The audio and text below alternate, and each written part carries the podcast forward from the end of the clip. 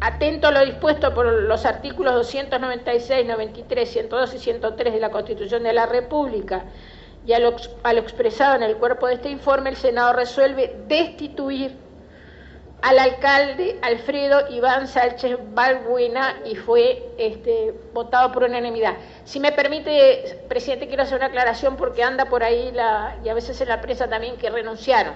El problema cuál es? Es que hasta que no llegue formalmente al Senado la comunicación de la Junta de Colonia, nosotros no podemos considerar que renunciar, ni él ni la otra persona que vamos a votar la destitución. Y todavía eso no llegó.